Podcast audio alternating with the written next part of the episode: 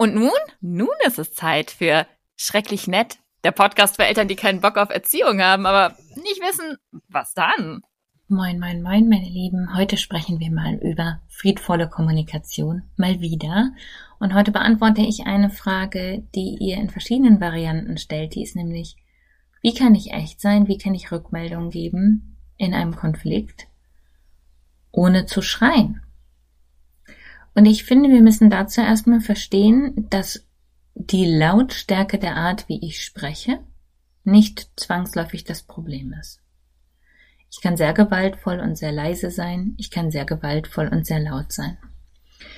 Um, um das zu verstehen, müssen wir uns den Kommunikationsbegriff mal ein bisschen angucken.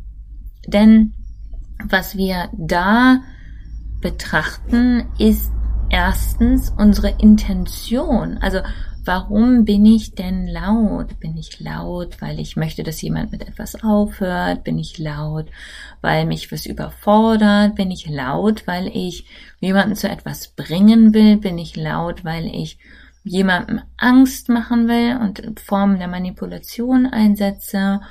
Ähm, bin ich laut, weil ich einfach ein Mensch bin, der relativ laut spricht und das meine Art ist und es mir gar nicht weiter auffällt? die Intention ist wichtig. Es ist wichtig zu verstehen, warum ich laut werde und warum ich das kommuniziere, was ich kommuniziere. Ist der eine Teil von, von Kommunikation. Und der zweite und einer von vielen Teilen von Kommunikation, aber der zweite, den wir hier betrachten, ist, wie kommt's denn an? Ich habe drei sehr, sehr unterschiedliche Kinder und während das für das eine ähm, schon sehr laut und krass und aggressiv sein kann, wenn ich mal sage, boah, weißt du, ey, nee, irgendwie gerade habe ich keinen Bock, ist es für mindestens ein Kind noch zu zurückhaltend. Das würde dieses Kind wahrscheinlich gar nicht so richtig mitkriegen. Ich müsste da nochmal deutlich lauter werden. Ähm, die Art, wie etwas ankommt, worauf wir reagieren, was für uns schwierig ist, hat natürlich auch mit unserer Geschichte zu tun. Wenn ich eine Geschichte mit meinem Kind habe, wo ich viel geschimpft und abgewertet habe, wird es ganz anders auf Lautstärke und auf meine Kommunikation reagieren, mit einfach weniger Vertrauen. Ähm, als wenn wir miteinander ein ganz gefestigtes Verhältnis haben und mein Kind weiß, wenn ich mal laut werde, dann bin ich irgendwie in Not und ansonsten ähm, hat es nicht so viel mit uns und nicht, nichts ist es keine Bedrohung für unsere Beziehung. Für Kommunikation müssen wir also gucken, was ist meine Intention und wie kommt es an. Das heißt, die Frage, wie kann ich echt sein, wie kann ich mich ausdrücken, ohne zu schreien, ist gar nicht, ist keine hilfreiche Frage.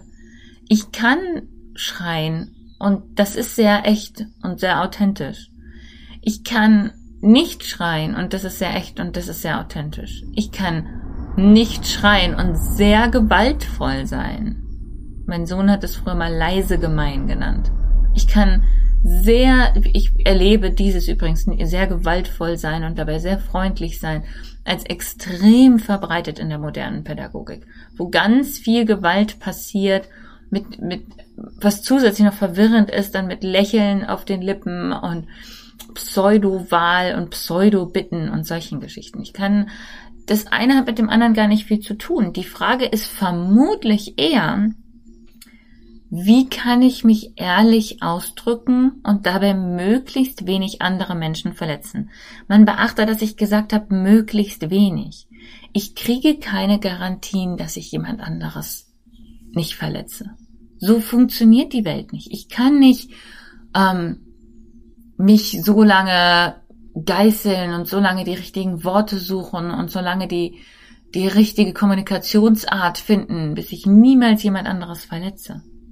Was andere Menschen verletzt, hat auch mit ihrer Geschichte zu tun, auch mit ihrer Sozialisierung, mit ihren kulturellen Hintergründen.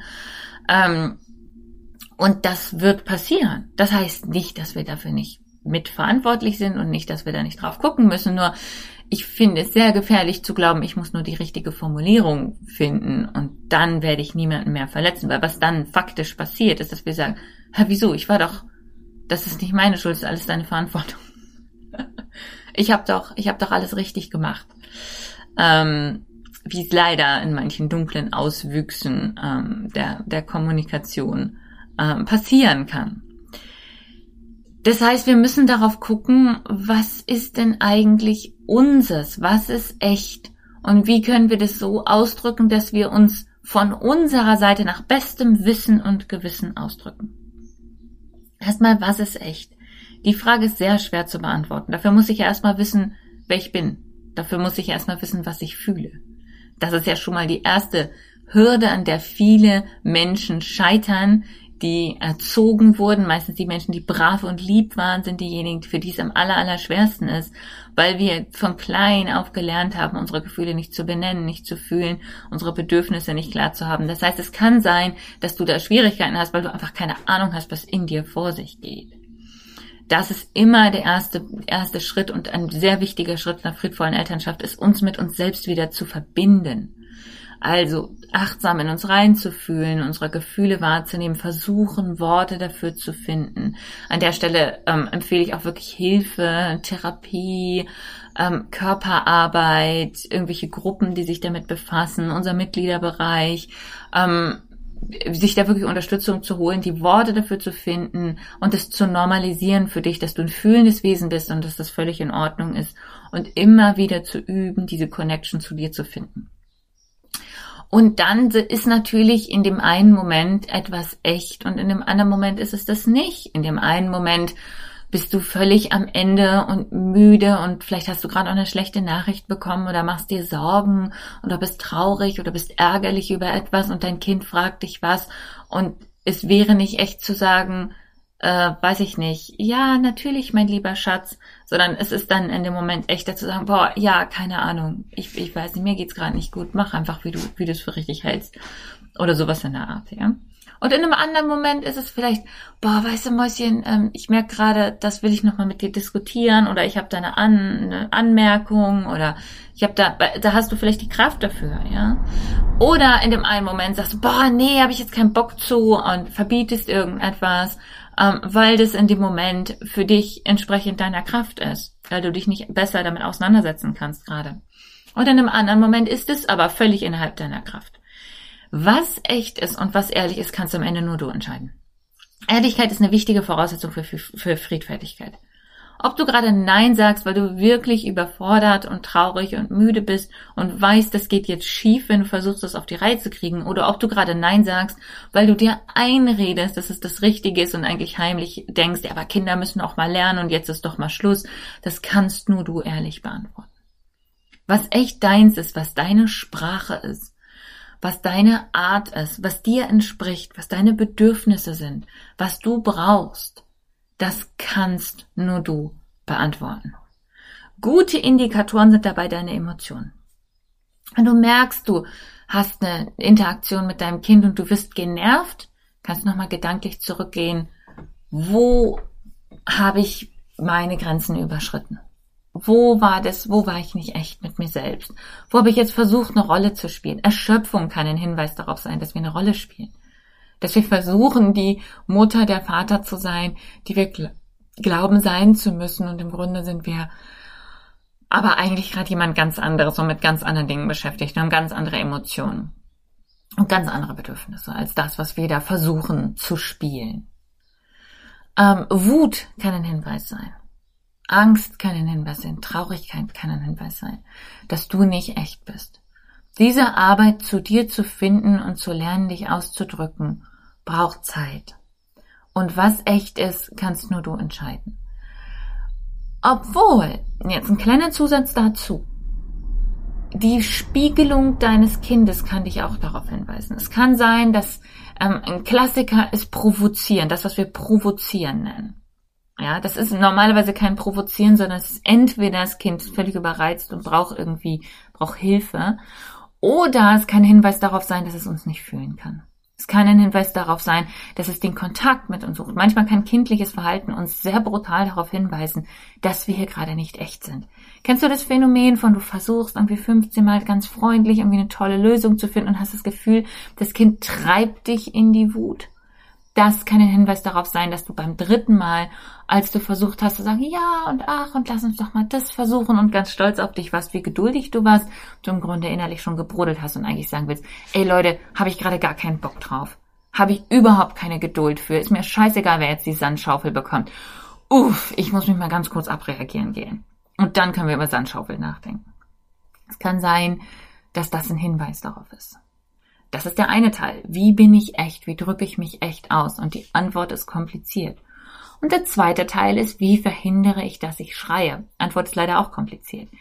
Ich habe eingangs schon gesagt, nur weil du schreist, bist du nicht gewaltvoll. Das ist einfach nicht wahr. Das ist diese, diese falsche Idee hat dazu geführt, dass wir ganz viel leise Gewalt an Kindern jetzt haben. Dass wir ganz viel, oh Schätzchen, könntest du mal bitte, ach, und jetzt gibt's hier aber mal Konsequenzen und Krams. Ey, könnte ich kotzen, ja? Finde ich zehnmal besser, wenn du sagst, du hast hier keine Wahl. Ich werde dir keine Wahl lassen, es tut mir ehrlich leid.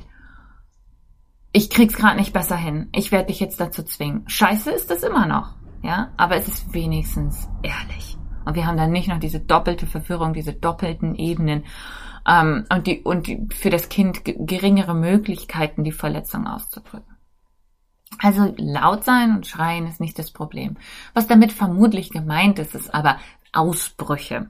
Und da hat es erst mit dem zweiten zu tun, wenn ich nicht gut mich mit mir verbinde und nicht echt bin in meiner Kommunikation.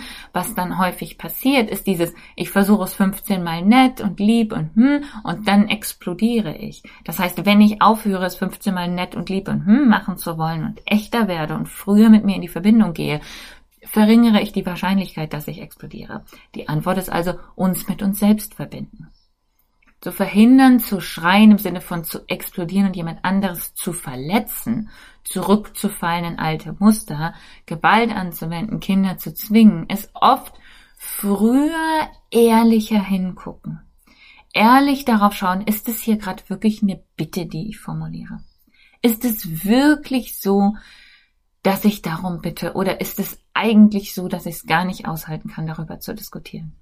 Kann ich wirklich noch eine Runde spielen oder möchte ich eigentlich jetzt schon gucken, dass ich eine kleine Pause bekomme, bevor ich total drüber bin? Kann ich vielleicht meine Gefühle und Bedürfnisse kommunizieren, bevor es super, super dringend wird, so dass wir gucken, dass wir noch Kompromisse miteinander finden? Das ist oft der Weg raus aus dem Schreien. Es ist ein bisschen komplexer als das, aber ich hoffe, dass es jetzt als Einstieg eine hilfreiche ähm, ein hilfreicher Impuls. Und jetzt bin ich total gespannt darauf, wenn du Bock hast, dann melde dich doch bei uns auf, auf Instagram zum Beispiel, ähm, at der unterstrich Kompass und erzähl mir mal, was war da deine Reise? Wie hast du deine Stimme gefunden oder wie versuchst du deine Stimme zu finden? Wie versuchst du dich besser mit dir zu verbinden? Was sind die Dinge, die für dich schwierig sind? was sind die Sachen, die du gelernt hast? Ähm, ich bin total gespannt ähm, auf den Austausch.